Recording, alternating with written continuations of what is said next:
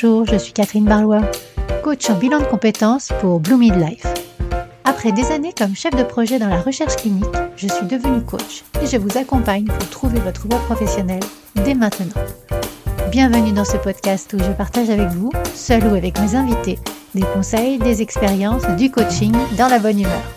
Alors, on est parti pour l'épisode du jour. Bonjour à tous et bienvenue sur l'épisode 25 du podcast Blue Mid Voice. Je l'enregistre aujourd'hui en solo avec le thème Un CV au top. Ce podcast, ainsi que les prochains épisodes que j'enregistrerai en solo, sont dédiés à vous aider à décrocher le poste de vos rêves. Si vous souhaitez en savoir plus sur ma démarche, je vous invite à écouter les intros des épisodes 19 et 21. Dans chaque épisode, je vais résumer les informations essentielles provenant des meilleurs podcasts et ressources en anglais sur la recherche d'emploi, en les rendant plus accessibles tout en ajoutant ma propre expérience. Mais avant de commencer, je voudrais juste faire une brève introduction sur une nouvelle formation courte que je lance en tant que sous-traitante de la société Richesse Humaine. J'ai rejoint Richesse Humaine car c'est une société à mission qui s'est donnée comme mission, comme son nom l'indique, de valoriser les richesses humaines de chacun pour une performance globale et un épanouissement durable. Et donc, je propose une formation sur l'employabilité. L'employabilité, c'est une compétence clé que nous devons tous cultiver. C'est la capacité de nous adapter, de grandir et de nous épanouir dans le monde professionnel en constante évolution. Le développement professionnel continue, c'est notre billet pour l'avenir. Le risque, c'est de rester statique, d'ignorer l'évolution constante et de se sentir vulnérable face aux perturbations du monde professionnel. L'employabilité, c'est notre histoire à tous. Que vous soyez employeur, employé, entrepreneur ou chercheur d'emploi, vous avez un rôle essentiel à jouer pour vous et pour votre équipe. Et donc cette formation vous permet de mieux vous connaître et de transformer vos difficultés en expériences positives, de revisiter votre parcours pour valoriser les challenges et mettre l'accent sur vos centres d'intérêt et de retrouver et surtout de garder votre motivation pour évoluer professionnellement. Donc voici ma nouvelle offre et vous sentez comme je suis motivée pour vous accompagner. Cerise sur le gâteau, le financement est possible à 100%. Si vous êtes intéressé, contactez-moi sur contact at. Et donc nous sommes partis pour l'épisode du jour avec le thème Un CV au top. Je me base pour cet épisode sur les épisodes 33, 129, 146 et 286 du podcast de Lisa Edwards. Autant vous dire que j'ai mené l'enquête pour vous donner le concentré des points à retenir. Et donc on est parti. Tout d'abord, il faut vous souvenir que le CV est la première étape pour convaincre votre prochain employeur que vous êtes le candidat qu'il lui faut. Donc, il ne faut pas considérer le CV comme un listing de vos postes. Il y a un petit côté marketing à ajouter et il faut le dire, dans ce cas, vous êtes un peu le produit. Oui, j'aime pas trop dire ça, mais il faut quand même se l'avouer. Votre CV vous met en valeur. Et donc, il y a trois choses que ce document marketing doit faire pour vous. Premièrement, il doit vous différencier de vos concurrents. Deuxièmement, il doit parler de votre empreinte personnelle, votre marque, de vos atouts. Troisièmement, il doit fournir des preuves de vos réalisations tout au long de votre carrière. Même si vous commencez tout juste ou que vous venez de terminer vos études, vous avez toujours des réalisations à mentionner dans votre CV. En fin de compte, il doit inciter le lecteur à vous appeler pour un entretien. Et donc, bien sûr, chaque CV doit être adapté à l'offre à laquelle vous répondez décortiquer cette offre, capturer les mots-clés. Alors le but n'est pas de dire voilà, on m'a confié une tâche et je l'ai faite, mais de convaincre que vous êtes plus qu'un exécuteur de tâches. Qu'est-ce qui vous différencie d'une personne qui aura le même parcours? C'est votre histoire, c'est ce que vous avez relevé comme challenge dans tous ces postes. Quand on regarde votre CV, il doit y avoir votre patte, votre propre marque personnelle. Et pour cela, Lisa vous propose de vous poser ces questions. Dans quoi ai-je réussi de manière constante? Qu'est-ce que les autres m'ont constamment demandé de faire? Quel est mon ingrédient secret? Quand on combine tout cela, qu'est-ce qui vous démarre Qu'est-ce qui vous qualifie de manière unique pour le poste? Faites également attention à l'impact visuel. Alors oui, il y a des logiciels qui filtrent automatiquement les CV. C'est ce qu'on appelle les ETS, Applicant Tracking System.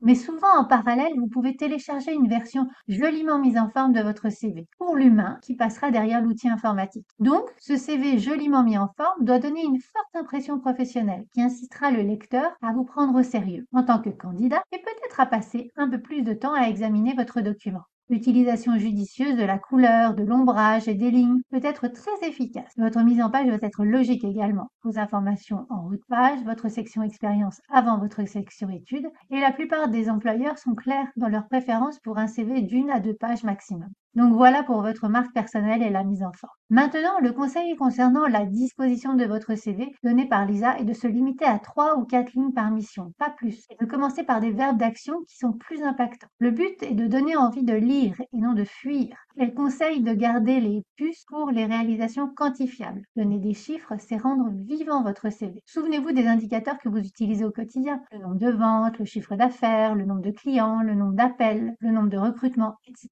etc. Décortiquez vos expériences en regardant le concret des actions quotidiennes. Cela vous aidera à chiffrer plus facilement. Si vous utilisez ChatGPT ou l'un des autres outils basés sur euh, l'intelligence artificielle pour rédiger votre CV, rappelez-vous que l'IA, l'intelligence artificielle, est un outil et ne fait pas tout, loin de là. Si vous utilisez l'IA pour rédiger votre CV, vous obtiendrez un document générique et non différenciant, ce qui fait de vous qui vous êtes, c'est-à-dire ce qui vous différencie. Ça doit venir de vous. L'IA ne peut pas connaître vos réalisations, votre marque personnelle. L'IA ne peut pas connaître votre petite recette secrète, la manière dont vous faites ce que vous faites de manière différente et meilleure que d'autres dans votre domaine. L'IA ne peut pas connaître les retours que vous avez régulièrement reçus de vos collègues, de vos managers ou de vos clients. Laissez l'IA vous aider à rédiger vos descriptions de poste. Et encore, vous avez sûrement une job description donnée par votre employeur. Mais ne laissez pas l'IA faire le travail à votre place. Si vous voulez que l'IA vous aide à rédiger, Lisa vous conseille ceci. Rédiger des histoires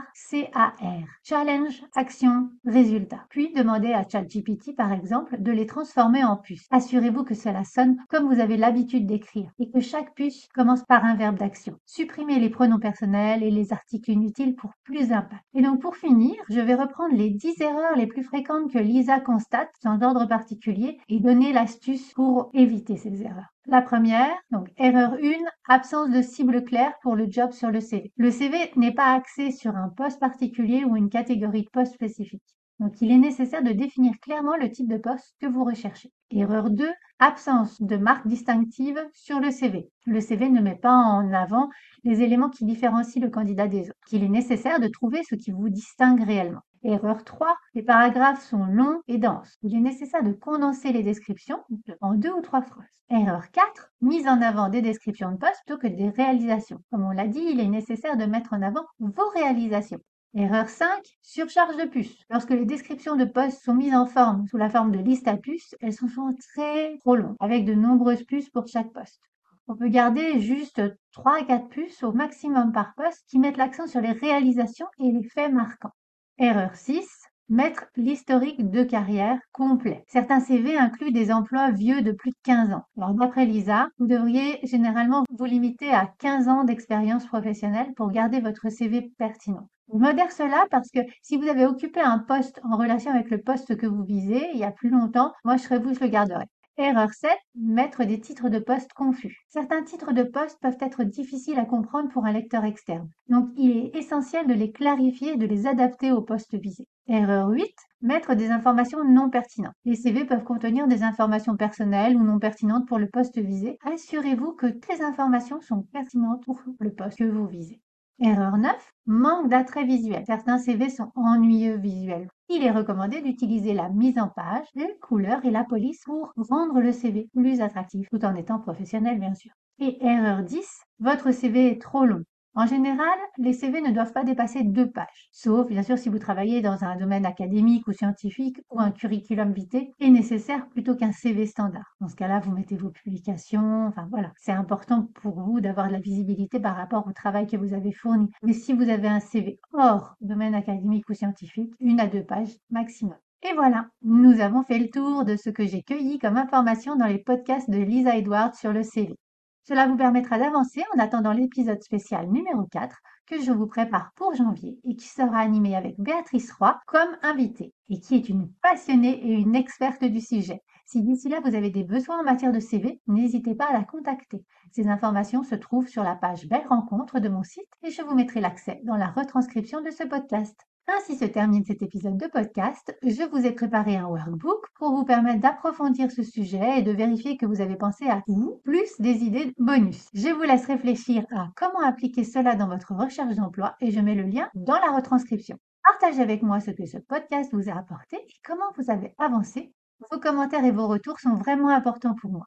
Et partagez également ce podcast si vous pensez qu'il pourra servir à l'un de vos proches ou de vos collègues. Si vous êtes resté jusqu'à la fin de ce podcast, sachez que j'organise un concours. Pour cela, il vous suffit de laisser un commentaire sur les plateformes d'écoute et de m'envoyer la copie d'écran de ce commentaire sur l'adresse contact à ou de mettre un commentaire sur les réseaux ou de m'envoyer un message tout simplement. Voilà, vous avez le choix. Mais sachez que ces commentaires sont comme un boost pour moi, pour me conserver motivée à continuer à vous partager du contenu de qualité. Tous les huit podcasts, je ferai un tirage au sort parmi tous les commentaires pour offrir à une personne une heure de coaching dédiée à ses objectifs professionnels. Depuis le début de ce podcast, déjà trois personnes ont gagné une heure de coaching. Alors ce sera peut-être votre tour très bientôt. Je vous donne rendez-vous vendredi prochain pour ma prochaine interview avec Aurora Lou. D'ici là, très belle semaine et à très bientôt. Si cet épisode vous a plu, n'hésitez pas à le liker, à le partager, à mettre 5 étoiles sur votre plateforme d'écoute préférée. Et je vous souhaite une belle semaine.